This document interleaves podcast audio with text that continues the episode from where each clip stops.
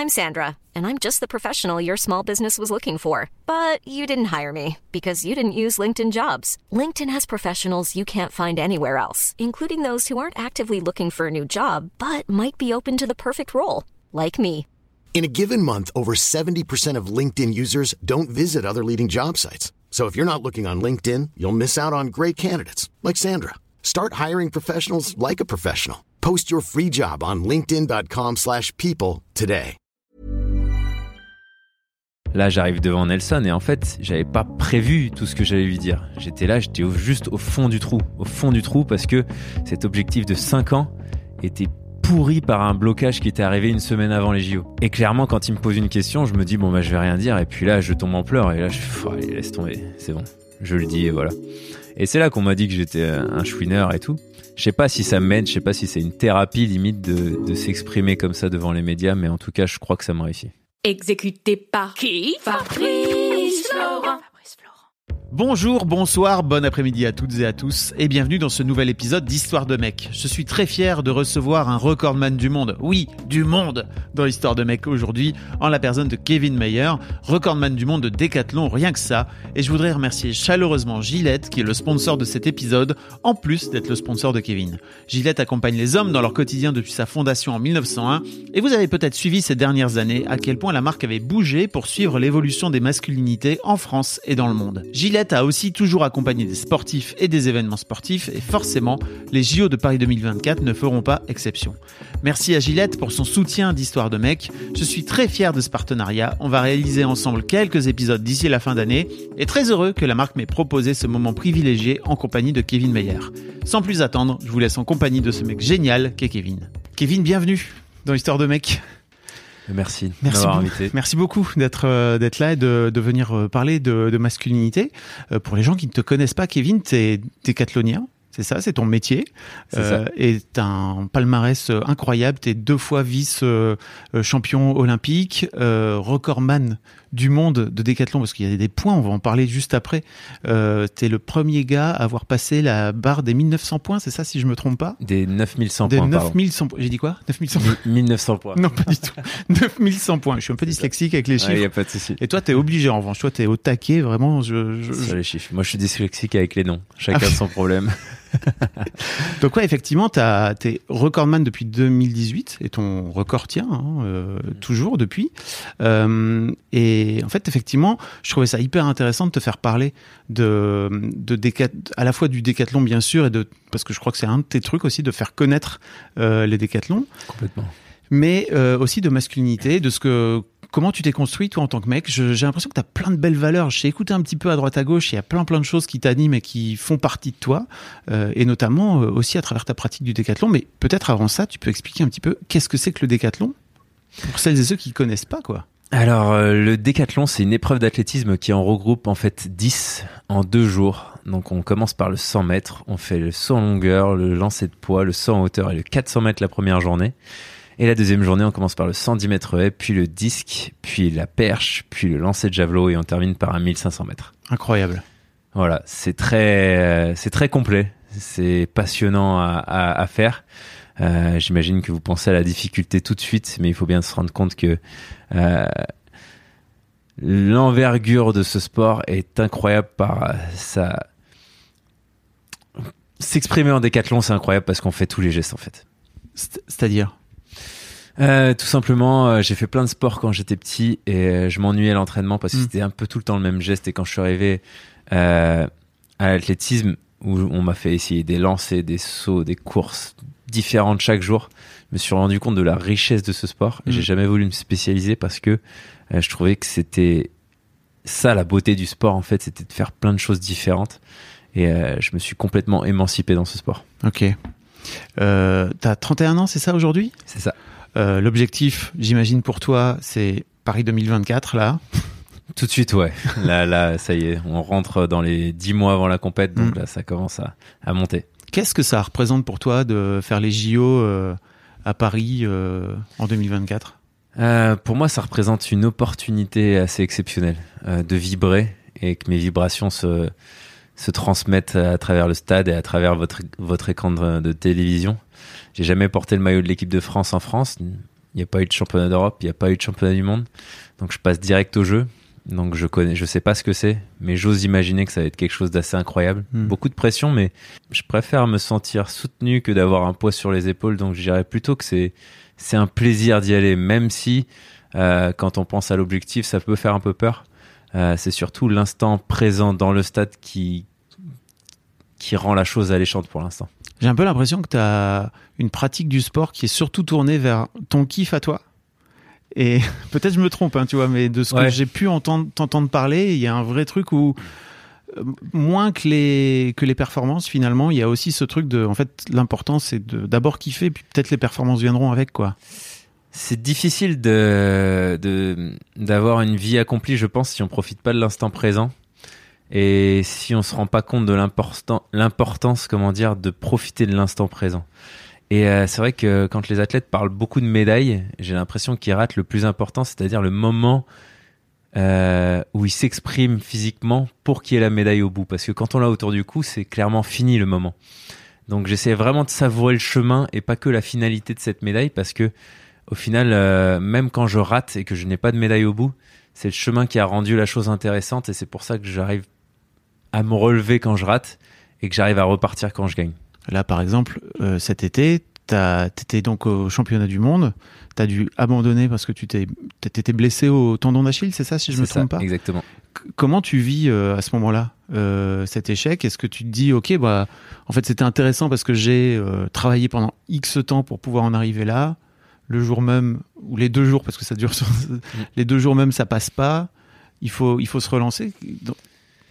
C'était euh, très compliqué euh, cet été parce que c'est la première fois que je prends du recul et que j'abandonne avant que ce soit vraiment euh, l'échec. Euh, en 2019, je suis allé au bout de moi-même jusqu'à ne plus pouvoir courir euh, à Doha. Euh, au championnat du monde, j'étais à la septième épreuve à la, à la perche. J'avais le tendon d'Achille, ben, le même au bout Mhm. du rouleau, et je ne pouvais plus marcher. Euh, là, j'ai dû arrêter avant d'être dans cet état-là, et on dit que le décathlon c'est dur quand on le termine, mais c'est encore plus dur de l'arrêter euh, pendant, et surtout quand on a encore les capacités physiques. Donc, euh, j'ai fait un choix vis-à-vis de Paris Ouais. pour être sûr d'avoir aucune dette cette année euh, physique pour bien m'entraîner avant Paris. Mais pour être honnête, je préfère, j'ai préféré Doha par rapport à là parce que la douleur, douleur physique, c'est quelque chose qui fait partie de ma vie en général et c'est quelque chose que j'aime beaucoup aller au bout de moi-même. Mais alors arrêter avant que ce soit insupportable, c'est ça insupportable, c'est ça, c'est ce qui a été le plus dur au final et c'est ce qui a créé cette frustration qui me donne qu'une envie au final là, c'est d'y retourner. T'as l'impression que à 31 ans, t'es un peu plus, un peu plus à l'écoute de ton corps que que tu l'étais à 20, 20, 25 ans, quoi. Tu fais attention à ça Je suis obligé d'être à l'écoute de mon corps totalement, euh, tout le temps. L'expérience fait que je connais un peu plus mes limites. Et Mm. c'est vrai que j'ai tendance à aller de moins en moins dans le rouge, ce qui pourrait me permettre de durer beaucoup plus dans le temps euh, dans ma carrière. Et c'est un de tes objectifs ou alors tu te dis, euh, faut autant aller brûler tout ce qu'il y a à brûler à ce moment-là, quoi, et de kiffer le moi, moment? je, moi, je veux prouver qu'à travers ma préparation euh, physique, à travers mes entraînements, on peut durer très longtemps. Donc, euh, Ouais. c'est, c'est un des gros challenges pour moi, c'est de prouver aux gens que si on fait les bonnes choses, on peut être très performant pendant très longtemps. Donc, euh, clairement, je veux, je veux faire en sorte de durer dans le temps et de durer dans mes résultats aussi. Ok, on va parler de tout ça. Euh, la première question que je pose à tous mes invités, c'est quoi pour toi être un homme, Kevin? C'est une grosse question. Hein. Alors pour moi, être un homme, c'est très philosophique. Ouais. Euh, mais euh, comment dire? Pour moi, être un homme, c'est être en accord avec soi-même. Euh, Il y a beaucoup de gens qui, se- qui se créent une personnalité pour exister vis-à-vis de la société. Et euh, lorsqu'on commence à assumer ses faiblesses et à les, comment dire, tellement on les assume, à faire en sorte de pouvoir parler de tout sans jamais se dire, euh, sans jamais avoir une image de soi qui, baisse. Pour moi, c'est ça, c'est ça être un, vrai homme. Et ensuite, c'est, avoir la force de caractère pour euh, avoir ce recul sur ses faiblesses et faire en sorte de devenir un meilleur homme chaque jour. D'où ça te vient, cette philosophie de ton propre père? Il, est- il est comme ça, ton, ton daron? Non, pour être honnête, mon père, c'est l'inverse. Il ne s'exprime jamais. Un rock. Il n'a jamais de problème. C'est un rock. Ouais. Mais euh, comment dire? Cette histoire me vient en fait pas pas de- je dis pas que mon père est pas comme ça et qu'il est pas en accord avec lui-même, mais je dis qu'il s'exprime pas sur ses problèmes. J'ai l'impression qu'il est en accord avec lui-même. Donc Mm. pour moi, c'est un homme. Euh, J'ai rencontré des gens qui, comment dire, se sont rendus compte que exposer leurs faiblesses pouvait leur revenir à la tête. Et du coup, ils se sont créés une personnalité tout autre. Et on commençait à mentir totalement parce qu'au bout d'un moment, quand on n'est pas en accord avec soi-même, on ment sur ses émotions. Du coup, on ment sur ses, au final, sur ses, ses actes parce que au final, quand on n'est pas en accord avec soi-même, quand on est tout seul, on fait des choses, mais jamais on l'admet aux gens. Donc, on, Ouais. on a une vie secrète qui, au final, ne peut jamais être dévoilée. Donc, au final, on se ment tout le temps à soi-même, en fait. Et, euh, Par vivre dans un mensonge perpétuel, quoi. et euh, c'est vrai que dans le décathlon a amené pas mal de difficultés à ma vie, je vais pas le cacher. Je passe des bons moments, mais aussi de très mauvais moments. Et euh, avoir accepté de le partager avec tout le monde au travers des caméras, des médias, etc., sans arrêt mes faiblesses. Certains diront que je suis une chouineuse, etc. Mais non, en fait, je veux juste être sincère même pas sans arrêt. chouineur, hein, c'est chouineuse, hein, tu vois. c'est pour Ouais, te dire. oui, euh, exactement. On me dit, non, mais là, je dis, euh, Ouais. il y a vraiment, c'est, c'est ce que les gens me disent. Ouais, oui, oui, j'entends je suis bien. une chouin- chouineuse, quoi.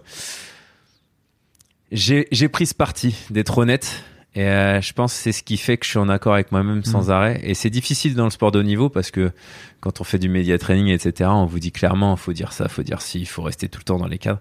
Non, moi, j'ai, je suis vraiment en freelance là-dessus, c'est-à-dire que en fonction de mes émotions, en fonction de mon mindset quand j'arrive devant une caméra, ben, je vais dire quelque chose de totalement différent. Et je vais vraiment dire ce qui me vient à l'esprit Mm. et pas Hiring for your small business? If you're not looking for professionals on LinkedIn, you're looking in the wrong place. That's like looking for your car keys in a fish tank. LinkedIn helps you hire professionals you can't find anywhere else, even those who aren't actively searching for a new job but might be open to the perfect role. In a given month, over 70% of LinkedIn users don't even visit other leading job sites. So start looking in the right place. With LinkedIn, you can hire professionals like a professional. Post your free job on linkedin.com/people slash people today. ce qu'on pourrait s'être conditionné à dire dans ce moment-là pour être la, pour paraître la meilleure personne, euh, la personne que les gens en fait ont envie de voir. Ouais. Et toi, t'as décidé d'être juste authentique. Ça te réussit pour l'instant, t'as l'impression, à 30 piges, 31 ans? Je pense que l'authenticité me réussit parce que les gens euh, voient dans mes paroles que je suis vrai. Je pense que dans l'expression, quand on dit des, cho- des choses qui sortent du cœur, ça n'a pas la même intonation que quand Mhm. c'est des choses qui sont euh, réfléchies et enfin comment dire réfléchies, des choses qui sont appris par cœur. Ouais. Et euh, je pense que cette touche émotionnelle que je peux mettre dans mes mots a touché le grand public et j'ai beaucoup, très très très beaucoup de bons retours. Bon, bien sûr, il y a toujours euh, des critiques, mais euh, on peut pas non plus plaire à tout le monde. euh, Et c'est pas ce que je cherche, Oui, en fait. ça n'a pas l'air de t'intéresser des masses. ça va. Je me souviens en particulier d'un moment où j'étais devant ma télé euh, au JO de Tokyo en 2021. Tu- tu- J'imagine que tu sais de quoi je vais parler. C'est que tu te pointes euh, devant Nelson Montfort. Donc c'est après ta première journée où tu as un problème de dos, c'est ça si je me trompe pas? Et, et en fait, euh, tu lâches les chevaux là. Il y a un moment donné où tu, tu, tu fonds en larmes en fait, tout simplement devant la caméra. Incroyable. Bah, en fait, le truc, c'est que c'est ça. On était avec, mon, avec mes deux coachs et j'étais bloqué du dos. Et pendant une semaine, j'étais bloqué du dos hein, avant les JO. J'avais fait une séance de pliométrie où j'avais fait un mauvais geste et d'un seul coup, un gros, gros pincement au dos. Je suis resté allongé pendant une semaine sans faire de sport, sans rien avant les JO. Donc vraiment, euh, Dur. euh, le temps d'attente horrible et puis clairement pas l'impression de pouvoir être contenders dans la, dans la compète à cause de ça. Et je disais rien à personne. Je gardais ça pour moi. J'en parlais juste avec mes deux coachs. On était, c'est vrai qu'il y avait un de mes coachs qui était là, qui disait non, faut pas qu'on le dise. Et, j'étais là et, et quand on me connaît, moi déjà à cette période-là, j'étais déjà là en train de me dire j'ai envie d'être en accord avec moi-même, que tout le monde sache et que je m'en fous s'il me juge. Je préfère pouvoir m'exprimer, peu importe sur quoi. Et c'est vrai que là, j'ai rien dit, j'ai rien dit, j'ai rien dit. J'arrive aux 100 mètres, je fais un temps pas horrible, mais euh, je sens que je peux pas m'exprimer en fin de course. Quand t'arrives en survitesse, clairement, le dos joue un rôle très important, donc euh, ça va pas. Au 100 longueur, je dois rapprocher mes marques de 2 mètres par rapport à d'habitude parce que mon blocage au dos changeait ma foulée. Et là, au poids, j'ai pratiquement impossibilité de lancer, quoi. Donc, clairement, à ce moment-là, je prépare les jeux depuis 4 ans, depuis 5 ans, puisque c'était en 2021, ça avait été reporté d'un an. là, j'arrive devant Nelson et en fait, j'avais pas prévu tout ce que j'allais lui dire. J'étais là, j'étais juste au fond du trou, au fond du trou parce que cet objectif de 5 ans était pourri par un blocage qui était arrivé une semaine avant les JO. Et clairement, quand il me pose une question, je me dis bon bah je vais rien dire. Et puis là, je tombe en pleurs et là je fais allez, laisse tomber, c'est bon, je le dis et voilà. Et c'est là qu'on m'a dit que j'étais un chouineur et tout. Mais euh, ce que je retiens, c'est que j'ai tout dit. Et dix minutes après, j'étais là et j'ai fait bon, qu'est-ce qu'il faut que je fasse maintenant pour optimiser mon état physique pour être le mieux possible? C'est cette euh, fin de première journée et la deuxième journée. C'est tout. Et je sais pas si ça m'aide, je sais pas si c'est une thérapie limite de, de s'exprimer comme ça devant les médias, mais en tout cas, je crois que ça me réussit. Ça, et tu as la sensation que de t'être exprimé comme ça, ça t'a redonné une autre énergie pour le lendemain parce que bah, tu finis quand même vice-champion olympique, ce qui est quand même pas dégueulasse comme résultat. après, les deux, les deux épreuves où j'ai pu m'exprimer, au final, c'est là où le corps reste le plus à la verticale, c'est le saut en hauteur et le javelot. Ouais. Bon, javelot, j'avais un peu mal au dos, mais j'ai été très très bon euh, techniquement, donc ça allait. Euh, pour être honnête, ça a pas été des beaux JO. Hein. J'ai pas fait des grosses mmh. perfs à part dans ces deux épreuves où j'ai fait 2,08 à la hauteur, très bonne et, et, mon et mon record au javelot. Le reste était pas bon. Et euh, pour être honnête, c'était vraiment pas une bonne compétition. J'ai pas fait un gros score et tout, mais j'ai assuré euh, la médaille de, mm. de vice-champion olympique. On va pas se cacher que j'avais un énorme potentiel cette mm. année et qu'il a été totalement gâché par ce blocage. Mais encore une fois, c'est le chemin des fois est plus important que la médaille et on apprend toujours de ses erreurs. Donc euh, clairement, j'ai appris beaucoup de de ces 15 derniers jours avant les JO. Ok. T'as l'impression aujourd'hui, enfin tu me dis, tu disais tout à l'heure, euh, c'était à peu près le moment où je me disais en fait j'ai vraiment besoin d'être en accord avec moi-même. T'as l'impression que depuis deux ans là, t'es vraiment, t'as embrassé un peu ce truc, cette vulnérabilité que t'as là? Bah en fait, je me suis rendu compte que c'est ça. On est vulnérable vis-à-vis des choses qu'on contrôle pas. Et dans le sport, mmh. il y a toujours des choses qu'on contrôlera pas. Et euh, à partir du moment où on a accepté le fait que ça allait pas forcément tout, tout le temps bien se passer, parce qu'on va pas se cacher que j'ai réussi beaucoup de championnats et que tout se passait parfaitement, mon record du monde, c'est j'étais sur un nuage, etc. Il faut aussi accepter l'inverse. Il faut accepter qu'à des moments, tout va mal se passer et que c'est une histoire de probabilité. Donc, euh, plus ça se passe mal, plus on touche le fond, plus la remontada sera émotivement euh, jouissive. Ouais. T'as grandi entouré de frères? Ouais. C'est ça? T'as as combien? T'as as trois frères, c'est ça? J'ai trois frères, ouais. J'ai un petit frère et deux grands frères. Ok. Euh, et si j'ai bien compris, en fait, vous, vous aviez une, une ambiance entre frangins qui était hyper positive?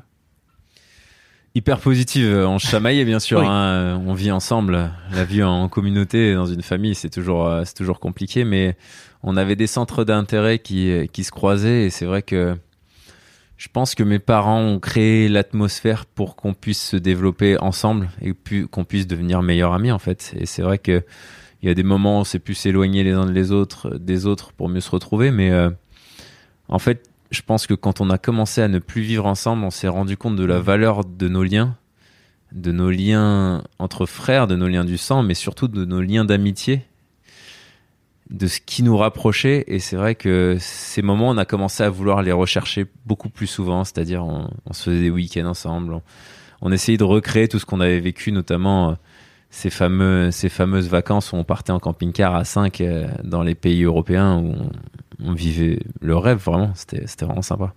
Qu'est-ce que tes parents ont fait, t'as l'impression, pour que vous deveniez meilleurs amis entre frères? Parce que franchement, il y a, enfin, le, j'ai un, peu l'impression que le reste du monde incite les mecs à plutôt se chamailler et à plutôt être, euh, euh, enfin, tu vois, de montrer qui a la plus grosse, etc. Quoi. J'ai l'impression qu'il y a un vrai truc euh, positif avec tes frères. Ah, je, je sais pas. Quand je dis qu'ils ont qu'ils ont mis une ambiance pour qu'on puisse s'entendre, je sais pas si c'est ça. Je sais pas si euh, c'est le hasard qui a fait que nos, que, nos caractères soient compatibles. Mais il en est ressorti une grosse amitié et c'est vrai que, pour être honnête, je sais pas. Mhm. Je sais pas. C'est vrai que bah, les sécrétions hormonales des hommes euh, nous, nous font avoir parfois avoir un comportement et des paroles qui dépassent largement la nécessité de notre société. Et euh, je retrouve pas ça dans, dans ma famille. Je retrouve surtout des efforts pour que chacun se sente bien. Et c'est, c'est peut-être la bienveillance. C'est peut-être ça que nos parents nous ont inculqué. C'est, c'est que la bienveillance envers les autres amène des bons moments et c'est ce qu'on recherche sans arrêt. Ok. Et mais c'est dur parce que j'ai un peu l'impression que tu as le reste du monde contre toi qui te montre comment c'est être un homme et globalement il y a assez peu de bienveillance d'une manière générale dans le comportement masculin quoi. Ah, je- moi j'ai toujours tendance à dire que c'est les euh, moins bien intentionnés qui sont toujours les plus bruyants Hmm. et que le pourcentage de pas bien intentionnés est pas haut. Mais comme ils sont bruyants, on a l'impression qu'ils sont plus nombreux. Euh, donc je dirais qu'il y a beaucoup de bienveillance dans ce monde, mais euh, mais que les personnes réfléchies et gentilles sont beaucoup, euh, comment dire, plus en retrait. Donc on les voit beaucoup moins. Mais je- elles travaillent en sous-marin et, et pour ça je suis je suis assez euh, optimiste là-dessus. Et c'est vrai que je pense que quand on commence à à ignorer les grandes gueules, on se rend compte que bah, les gens silencieux font un beau travail et Mhm. au final qu'il y a qu'il y a beaucoup de belles personnes dans ce monde. Comment la pratique du décathlon euh, a forgé le mec que t'es aujourd'hui? C'est Santoro qui l'a dit hier, j'étais en conférence avec lui. Ouais. Euh, Fabrice Santoro Il- donc qui est champion de, de tennis hein, ouais, pour le coup. exactement. Exact. Il a dit euh, j'ai fait 20 ans 21 ans d'études parce qu'il a eu 21 ans de carrière en tennis et et je me suis retrouvé là-dedans parce que j'ai tout appris au décathlon. J'ai fait j'ai passé mon bac euh, scientifique. Euh, j'ai tenté de faire des études mais j'avais pas le temps avec le décathlon. Et et la la notion d'apprentissage que j'ai eu au décathlon par rapport à tout ce que j'ai pu apprendre à l'école, bon bien sûr j'ai appris à l'école, mais ça a, été incroyable et surtout euh, dans, le dépassement de ses limites, dans l'ad- dans l'adversité positive. J'appelle j'appelle l'adversité positive, en fait, c'est réussir à utiliser son adversaire pour devenir toi plus fort que tu ne l'étais hier. Et c'est ça que moi je vois dans le sport, c'est ça que les autres sportifs mm, voient moins. J'ai l'impression, j'ai l'impression d'être un peu tout seul là-dedans. C'est que moi, le jour où je me bats moi-même, je suis beaucoup plus heureux, même si je me suis fait défoncer par un mec que je bats d'habitude et qui a battu son record de 10 secondes, par exemple. Ok. Mais tant que moi, ça m'a permis de battre mon record, je suis très heureux en fait. Et donc, je me suis perdu dans mes pensées. Je sais plus euh, la base de la question. Non mais je me demandais un petit peu comment ça avait forgé le mec. Tu vois ta, ta pratique du décathlon avait forgé le mec. C'est, ça a été un apprentissage de tous les jours euh, en termes d'expression orale, en termes euh, de dépassement de, de, ses, de ses limites, euh, en termes de réflexion. Parce que, en fait, je dis qu'il y a des caps, il y a des. euh, comment dire Il y a des abonnements, en fait. Des abonnements. Des, des abonnements euh, bronze, silver, gold, premium, platinum. Et en fait, plus tu passes d'heures dans ton sport, plus tu as un abonnement haut. Mais plus tu te rends compte que cet abonnement, il te coûte cher, plus il y a des contreparties. Et c'est-à-dire, je me suis rendu compte quand je suis arrivé à 8000 points, à 8400 points, à 8800 points, à 9126 points en décathlon, à chaque fois, il fallait rajouter une pierre à l'édifice. Diététique, préparation physique, mentale, technique, euh, relationnel, chef d'entreprise. Plein de choses.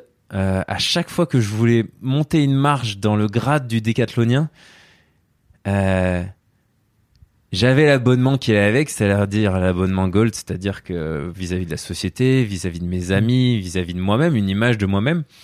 Mais à côté, il fallait que je rajoute quelque chose. La diététique, le sérieux, l'autodiscipline, euh, le recul sur moi-même, la remise en question, etc. Ça a été des choses qui ont été euh, essentielles pour aller jusqu'aux 9126 points. On pourrait croire que le sportif, bah, c'est de la- c'est de l'expression pure physique. Mais clair- clairement, Mm. derrière, et je crois que la plus grosse euh, problématique euh, du décathlonien, c'est la blessure, clairement, pour faire en sorte d'être le moins blessé possible. Mais j'ai dû creuser euh, dans plein d'endroits dans plein d'endroits différents et, plein de domaines et ça a clairement créé l'homme que je suis aujourd'hui parce que ça a façonné mon caractère, mon mental, l'approche sociale que j'ai vis-à-vis des gens, etc. L'approche sociale?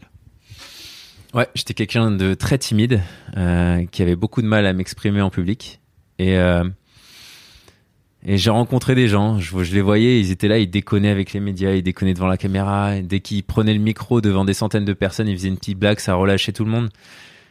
Et si j'ai bien une qualité, c'est que j'arrive à copier les gens dans leur qualité. Donc à chaque fois que je, venais, je voyais quelque chose que quelqu'un faisait et qui était bien, je le gardais en tête et j'essayais de le reproduire. Et petit à petit, j'ai réussi à créer la personne que je suis aujourd'hui et vous en, vous, vous en faites euh, votre, votre aspect critique, mais je suis assez fier de moi aujourd'hui. Ouais. T'as l'impression Ouais. d'avoir d'avoir évolué comme ça depuis?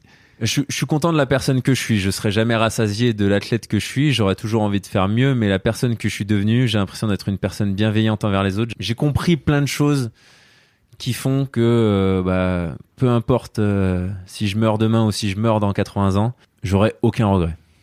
Il y a un aspect très méthodique, j'ai l'impression, dans ta façon de voir la vie d'une manière générale. Et tu vois, là, tu le confirmes aussi en te disant, OK, j'ai vu quelqu'un qui faisait un truc qui m'intéressait. Je me suis dit, OK, je vais le prendre ça, je vais peut-être le mettre à ma sauce, etc. et faire en sorte de, l'intégrer. Euh, et j'ai un peu l'impression que c'est ça aussi qui a fait ton succès en décathlon, parce que j'ai pas l'impression que tu sois le plus costaud, le plus balèze, le plus fort physiquement. En revanche, en termes de technique, euh, t'as l'air d'être ultra zinzin, quoi. Et zinzin dans le bon sens du terme. hein. C'est- clairement ça mon point fort. Mm. C'est la vitesse d'apprentissage que j'ai eue. Un spécialiste du centimètre haie ou du javelot vous dira qu'il ne sera jamais à 100% de maîtrise de sa discipline. Un décathlonien aurait dix fois plus de travail à faire que lui pour avoir la même maîtrise. Donc nous, c'est une course dans notre Mm. carrière. C'est une course à, à la maîtrise technique. Et pas que euh, au, à, à l'optimisation de notre performance physique euh, purement, euh, purement bestiale. Et je pense que ce qui m'a permis d'être moyen dans toutes les épreuves, pas aussi fort qu'un spécialiste dans chaque épreuve, mais moyen, c'est-à-dire que je n'ai aucun point faible, c'est c'est les raccourcis que j'ai pu prendre dans l'apprentissage technique de chaque épreuve, notamment les lancers, là où beaucoup, beaucoup de décathloniens pêchent. Euh, je fais un travail beaucoup plus visuel, beaucoup plus approfondi pour que chacune de mes répétitions soit le plus qualitatif possible pour enlever le plus possible de quantité et avancer le plus vite possible sans, sans pour autant me blesser parce que plus il y a de répétitions, plus il y a de chances de blessure. Ok. Je voudrais revenir un peu sur ce que tu disais tout à l'heure, euh, sur le fait que tu as appris plein de choses euh, qu'on ne voit pas en Mm. tant que public.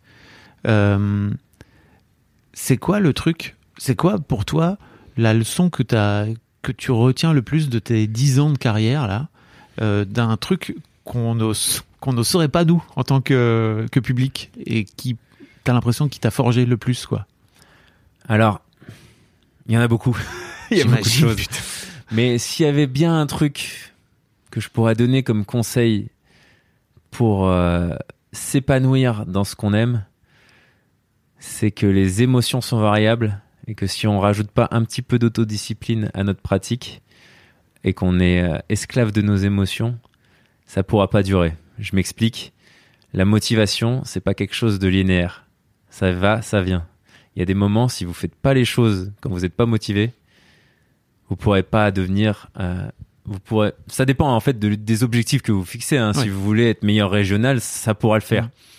Mais si je veux être le meilleur du monde un jour où je suis pas du tout motivé, il faut que j'y aille quand même. Mhm. Et ça, ça s'appelle l'autodiscipline. C'est quelque chose de beaucoup plus linéaire que les émotions. Un jour, je vais être motivé, je vais mettre 10 minutes à y aller. L'autre jour, je vais mettre 30 minutes à y aller. Mais si j'y vais et que je fais le même travail quand je suis motivé que quand je suis pas motivé, ça, ça s'appelle l'auto- l'autodiscipline et c'est en général ce qui fait beaucoup la différence sur des années et des années de pratique. Parce que, parce que comme je disais, tu as ton abonnement et plus tu, plus tu passes d'heures, plus tu peux avoir un abonnement, un abonnement haut. Et pour moi, le premium, c'est le champion olympique, le recordman du monde, etc. Mais là, il faut avoir 80 000 heures de, de Mm. pratique. C'est, vraiment euh, l'abonnement qui demande euh, le plus, euh, le plus d'engagement possible. Tout cet aspect euh, émotionnel, euh, tu l'as appris où? Euh, je l'ai appris avec des mentors, des gens que j'ai rencontrés. Je suis très curieux. Je suis quelqu'un de très curieux et je suis très intéressé par euh, la carrière de n'importe qui en fait. Et euh, je- comme je disais, je suis pas un spécialiste de l'invention. Je suis un spécialiste du, du copiage. Du- je, je- je- je- je- je suis un peu comme Kakashi dans Naruto. Je suis ninja copieur, clairement. je suis pas le meilleur physiquement, etc. Petite Naruto Ouais, passant. je, je- je l'ai lâché. je l'ai lâché. Je suis content. Mais clairement, c'est ça. Je, je pense que euh, écouter les gens, c'est beaucoup plus important que de parler, en fait. Mm. Et euh, dès que je suis avec quelqu'un qui, je sens, a eu des expériences euh, intéressantes, je vais être collé à ses lèvres et l'écouter. Mm. Et je suis obligé de faire ça parce que je suis très mauvais lecteur. C'est-à-dire, je suis très mauvais lecteur. Je mets à peu près 5 minutes à lire une page. Enfin, 5 minutes. Je sais pas, je me suis pas calculé, mais Oui, c'est pas un je lis très fluide. doucement. Donc, Ouais. c'est très bien de lire comme ça quand tu lis Harry Potter ou d'autres romans comme ça où t'en- as pour 3 mois et tout. Mais clairement, pour apprendre des choses, c'est pas le plus rapide. Donc, euh, je regarde beaucoup de conférences. J'écoute beaucoup de sportifs. euh, je rencontre des gens très intéressants grâce de, en fait, je- j'en rencontre de plus en plus intéressants au fur et à mesure, mesure de ma carrière parce Grâce que à ton abonnement premium. C'est ça. c'est ça. Mais je, je rencontre les autres abonnés en fait. Et ils ont beaucoup de choses à m'apprendre. Mm. Et quand je vais voir euh, Djokovic euh, jouer euh, au tennis à Roland Garros et que j'écoute son discours à la fin de, de sa vie, après qu'il ait gagné, quand j'écoute Federer, quand j'écoute Stephen Curry, quand j'écoute Stéphane Holm, un sauteur en hauteur quand j'étais petit, plein de gens comme ça euh, ont à un moment donné une phrase, un mot qui vibre dans ma tête. Et euh, je crois beaucoup à l'instinct. Et quand ça vibre dans ma tête, je me dis, je vais essayer. Hmm. J'essaye, ça marche. J'essaye, ça marche pas. Et ainsi de suite. C'est, c'est l'essai-erreur, essai-erreur.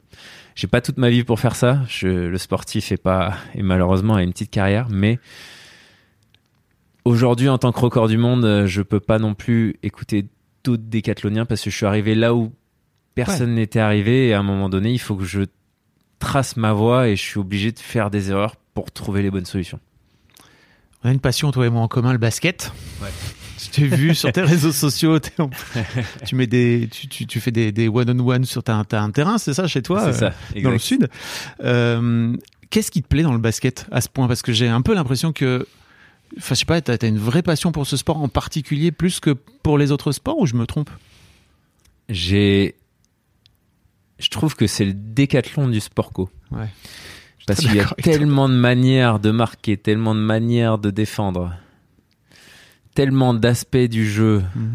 tactique, technique, physique, qui m'intéressent. Euh, je veux dire, tu peux être petit, très grand. Chacun trouve sa manière d'y arriver, et notamment Kyrie, Irving, si on lui enlève un peu son aspect mental un peu Oui, spécial où il part en cacahuète à peu Ouais. près tous les ans.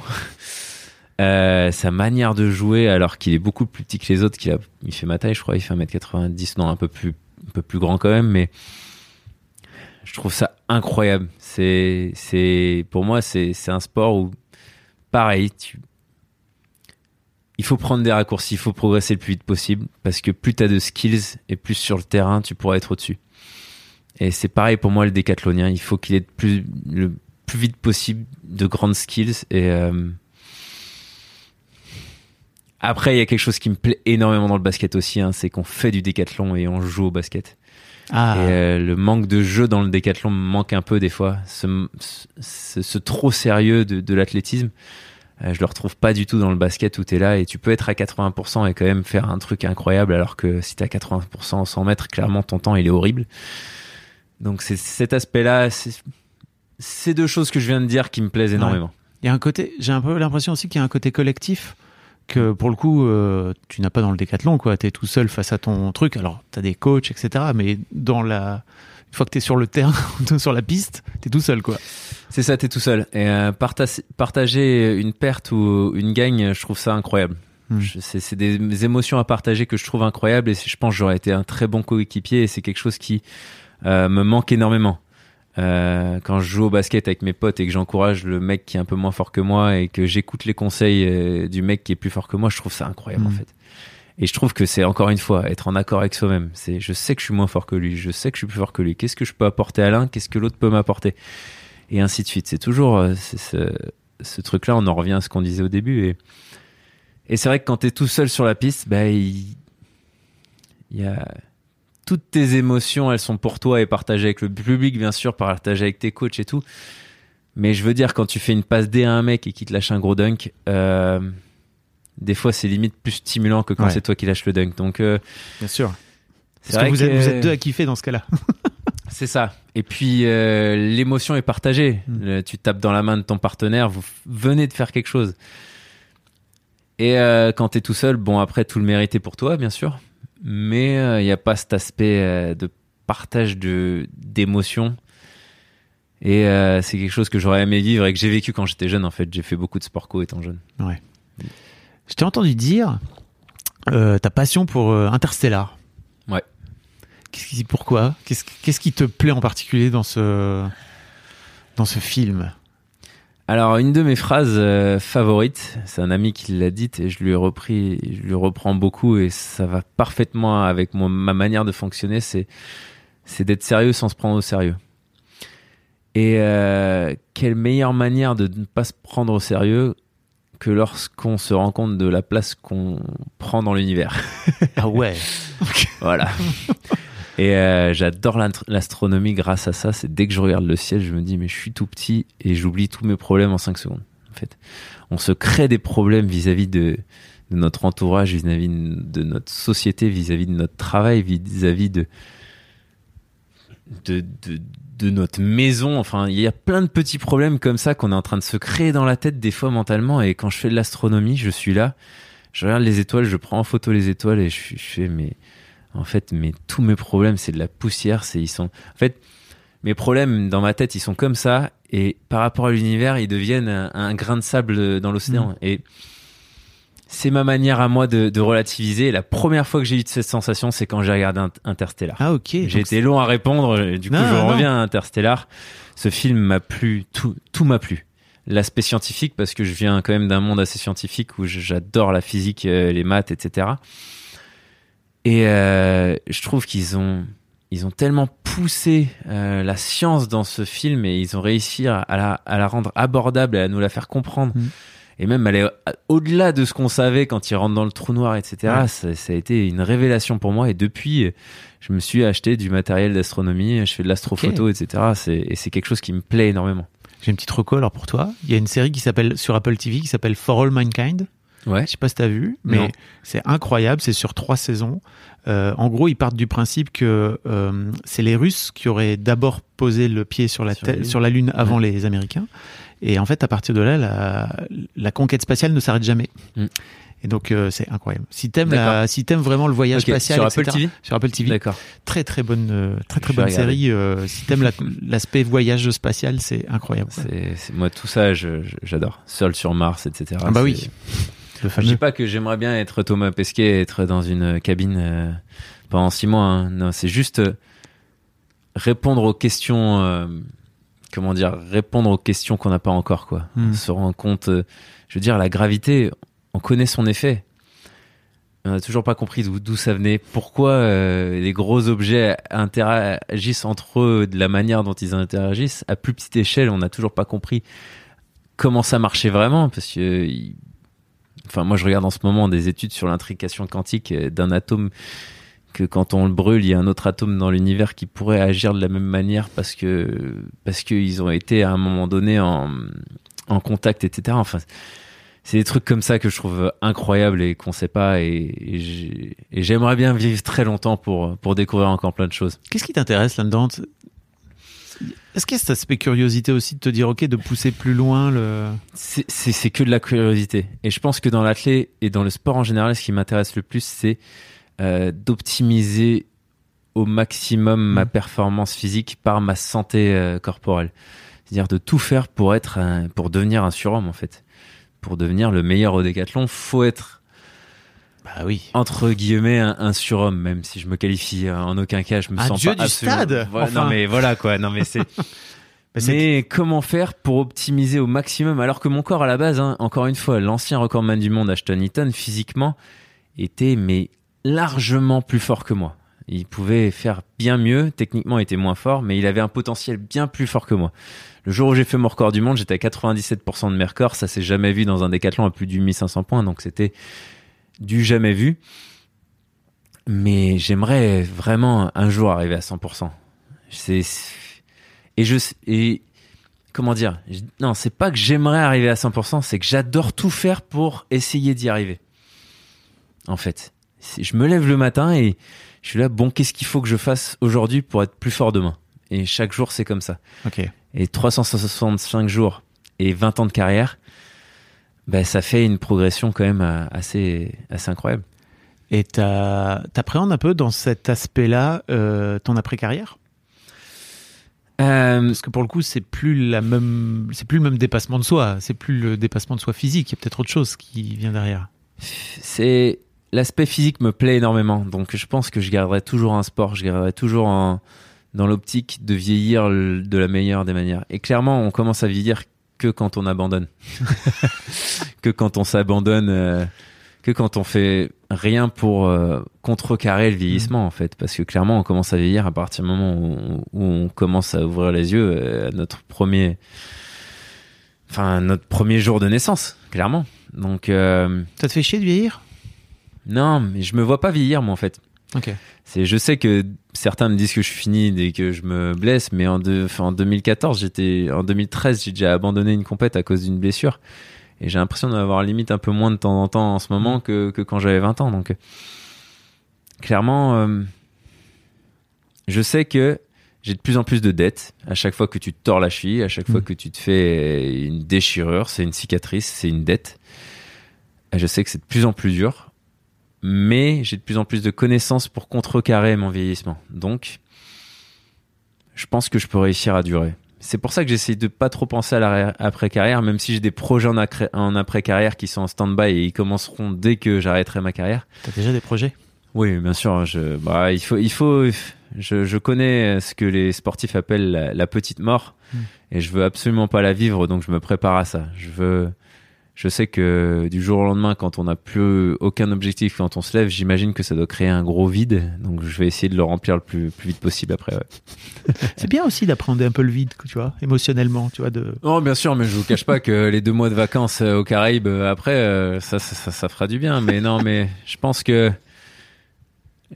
comment dire, si on, se- encore une fois, si on se regarde par rapport à l'univers, on se rend compte qu'on sert vraiment à rien et que l'homme se donne de l'importance tous les jours, mais il ne sert vraiment à rien. Tout ce qu'on a créé, les- les- tout ce qu'on a créé autour de nous, clairement, on l'a créé pour s- par vis-à-vis de notre ego et Mm. vis-à-vis du fait qu'on avait envie de s'occuper. Mais clairement, les amis, euh, tous vos métiers, ils sont là, euh, qu'on soit dans le marketing, dans le commerce, dans il y a rien qui est primordial. Je veux dire, on est une espèce comme les autres et je veux dire, si la moitié de la population meurt aujourd'hui, il y a rien qui fera euh, que 1% de l'univers va changer. Hmm. Ça, ça fait relativiser pas mal. Voilà. Donc, ça paraît hyper pessimiste comme ça, mais pour finir, euh, je profite vraiment de l'instant présent pour me dire comment je pourrais croquer le plus possible la life. Et Mhm. comment croquer le plus possible la life, c'est euh, sans cesse faire des choses pour ressentir du bonheur à long terme. Et clairement, je me suis rendu compte que le bonheur à long terme, il n'était pas dans, il n'était pas dans le confort, il était dans l'inconfort. Ouais. Et euh, c'est ça que je retrouve après le décathlon. Et c'est ça que j'ai envie de retrouver après ma carrière. D'aller vers l'inconfort, alors. Toujours de me pousser, en fait. Ouais. De me pousser, de, de chercher mes limites. De, de... Ouais, c'est ça, de me pousser vers l'inconfort. C'est quoi tes peurs? Que j'imagine que d'aller vers l'inconfort, c'est d'aller vers ses peurs aussi, quoi. Pour être honnête, j'ai, ma plus grande peur, c'est de ne pas pouvoir pourvoir à ma famille comme j'aimerais le faire euh, quand j'en aurai une. C'est-à-dire, pour l'instant, je suis fiancé, on a des projets d'avoir des enfants, etc. À un moment donné, euh, je veux que mes enfants puissent voir le monde entier, puissent avoir les meilleures expériences possibles, et pas forcément leur acheter tous les habits du monde, leur acheter tous les le matériel du monde, mais c'est vraiment euh, à aucun moment donné me dire euh, bon bah non là on est récrec, on peut pas Mm.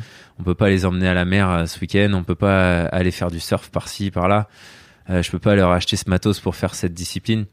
Non, moi je veux je veux qu'ils vivent leur rêve comme j'ai vécu mon rêve et peut-être que ma plus grande frayeur c'est c'est de pas c'est c'est euh, c'est de pas pour pouvoir pouvoir pourvoir à ça pardon. Justement, on parle d'argent et on est chez Gillette là aujourd'hui pour une journée. Mm. Euh, à quel point c'est euh, en fait à quel point c'est important pour un sportif comme toi d'avoir des sponsors et qu'est-ce quelle place ça prend euh, dans, dans ta vie de sportif? Encore une fois, c'est une histoire d'abonnement. Ah oui. Ouais. Je veux dire, à un, à moment donné, un moment l'accompagnement euh, financier comme la confiance dans un projet est primordial si on veut être meilleur du monde. Je veux dire, encore une fois, si tu veux être champion régional, t'as pas besoin de tout ça. T'as pas besoin de. En fait, clairement, euh, j'aime pas trop cette expression, mais le temps, c'est quand même de l'argent. Vraiment. Euh, si j'avais aucun sponsor, je devrais travailler à côté du, du décathlon. Ce serait impossible Hmm. si je voulais devenir meilleur mondial. J'ai dû arrêter mes études alors que euh, j'ai été éduqué dans un mode euh, études après le sport, hein, clairement. Mais à un moment donné, quand j'ai voulu me qualifier au jeu, je me suis rendu compte que c'était impossible En 2012, donc c'est ça. Ouais, c'est ça, d'être en, en IUT et d'aller en cours comme euh, tous, les- tous les autres le faisaient. Donc j'ai fait un choix, j'ai pris un risque. Mm. J'ai pris le risque de me dire aujourd'hui, j'ai des sponsors qui me permettent de continuer jusqu'à ce que ça ne marche plus et que je puisse reprendre les études. Et c'est grâce à mes sponsors qu'en fait, j'ai eu la, la- le repos d'esprit, c'est vraiment du, vraiment du repos d'esprit de se dire, je peux me reposer sur eux pour avoir euh, le matelas financier, de tout donner dans l'atelier, de voir ce que ça donne. Et si ça marche pas, de reprendre les études. De toute façon, je suis pas quelqu'un qui qui flambe en boîte tous les soirs, donc euh, j'aurai ce qu'il faut pour reprendre mes études, mes études si j'arrête l'athlétisme. Donc c'est même pas ça a un aspect financier, c'est ça un aspect vital. Et d'un point de vue stress, euh, je connais des athlètes qui ont pris le risque sans sponsor d'aller dans ma voie, d'arrêter les études et tout. Mais en fait, tu peux pas parce que le stress, ça c'est un mauvais stress. Le stress de la compète, c'est un bon stress. Le mauvais stress, c'est tout ça. C'est quelque chose que tu ne peux pas contrôler. Si je n'y arrive pas, euh, je n'aurai pas d'argent et je n'aurai pas fait d'études, je serai dans, dans la merde. C'est quelque chose. C'est l'appréhension du futur qui est horrible. Ça crée un stress. Le stress euh, sécrète, euh, sécrète des fluides. C'est du. C'est c'est pas des corticoïdes. Et je sais plus ce que c'est. Sécrète une, euh, une hormone, en gros dans le corps qui est hyper inflammatoire et qui est mauvaise pour les blessures en fait. Donc en fait, moins on se sent accompagné, plus on est stressé, moins on peut performer, plus on se blesse. Donc euh, vicieux. j'ai toujours cherché euh, des euh, comment dire des partenaires qui voulaient durer dans le temps et qui aussi étaient passionnés de sport comme je l'étais parce que je pense que euh, tu peux pas communi- communiquer comme ils ont envie de communiquer si t'es pas en accord avec eux. Hmm. C'est comme au début d'être en accord avec soi-même en fait. On y revient. C'est ça. Dernière question que je voulais te, po- que je voulais te poser, c'est tu travailles avec ton frère. Ouais. On revit pour revenir à la fratrie. Tu, ton frère est ton manager, ton grand frère. C'est ça. C'est le premier que j'ai embauché parmi mes proches. C'est mon frère en 2018. Euh, Six mois après, je battais le record du monde. Bon, je crois que c'est pas que grâce à lui, mais non, c'est c'est quelqu'un qui travaille très bien, avec qui je m'entends très bien. Et j'ai beau être euh, chef d'entreprise et que ce soit mon salarié, je ne l'appelle jamais pour lui demander ce qu'il fait. J'ai une confiance aveugle en lui. Et encore une fois, c'est euh, du repos d'esprit d'avoir quelqu'un qui gère tout autour de soi pour que je n'ai plus qu'à penser préparation physique, technique, entraînement.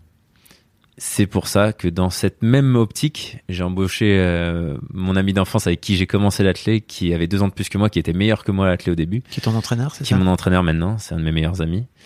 Et euh, l'année dernière, j'ai embauché ma copine qui est devenue kiné, avec qui pendant toutes ces années d'é- d'études de kiné, en fait, j'étais avec elle. Et limite, euh, bah, j'ai acquis certaines connaissances en, en matière de, de kinésithérapie, d'ostéopathie, de, bah, de tout ce qui va avec, hein, clairement. De, Grâce à elle. grâce à elle et, elle grâce à moi. Donc on a Ouais. on discutait de ça et c'est vrai que ça semblait tellement logique que- qu'elle continue à se former avec des gens qui en savaient plus qu'elle bien sûr, mais qu'à côté elle devienne ma kiné et qu'on puisse travailler ensemble. Et puis pour être honnête, avoir sa salle de muscu chez, chez soi et avoir son kiné chez soi ou ben pas se dire ah bah non bah faut que je finisse ma muscu très rapidement parce que j'ai rendez-vous à 17h avec le kiné. Ben non là elle attend que j'ai fini et après elle me fait ma séance. Et si ça dure une demi-heure parce que j'ai rien tant, mieux pour elle. Mais des fois j'ai quelque chose et là ça dure deux heures. Et en fait cette euh, adaptation euh, cette version adaptative de toute ma récup fait que c'est le plus efficace possible. Ok. Mais c'est à double tranchant, faut faire très attention, surtout dans une relation amoureuse comme ça. Euh, il faut savoir euh, mettre des priorités, avoir des grosses discussions avant de commencer. Et puis mettre des limites, j'imagine, parce que euh, à quel moment vous êtes dans le couple, à quel moment vous êtes au boulot. Enfin, c'est. C'est exactement ça. C'est euh, le boulot, c'est le boulot, et la vie, euh, Mhm. la vie perso, c'est la vie perso. Et on, on arrive à faire en sorte que ça marche. Et euh, même quand des fois ça dérape un peu, on revient vite vers là en se disant le travail, c'est le travail. Euh, merci beaucoup, Kevin. On arrive au, à la fin de notre temps là, qui est imparti. Euh, je mettrai tous les liens dans, dans tes réseaux sociaux où tu viens partager très régulièrement ton ton amour pour le basket, bien sûr, mais aussi plein d'autres choses. Euh, ton site internet et on n'a même pas parlé, mais j'aimerais bien mettre un lien vers une vidéo aussi de de la meilleure expérience qui est un peu ta ton dada de justement faire découvrir le faire découvrir le décathlon quoi. C'est ça. En France. C'est ça. Euh, le message, c'est clairement, euh, tout le monde pense que le décathlon c'est élitiste parce que c'est un sport difficile, mais chacun peut le pratiquer à son niveau. Et euh, comme je vous l'ai dit, en tant que en tant que décathlonien, c'est un des sports où je me suis senti le plus accompli de ma vie. Et clairement, je le conseille à tous, à n'importe quel niveau, Merci Kevin. C'était génial. plaisir. Merci beaucoup. avec plaisir. Mom deserves the best, and there's no better place to shop for Mother's Day than Whole Foods Market. They're your destination for unbeatable savings, from premium gifts to show-stopping flowers and irresistible desserts. Start by saving 33% with Prime on all body care and candles. Then get a 15-stem bunch of tulips for just $9.99 each with Prime. Round out Mom's menu with festive rosé, irresistible berry chantilly cake, and more special treats. Come celebrate Mother's Day at Whole Foods Market.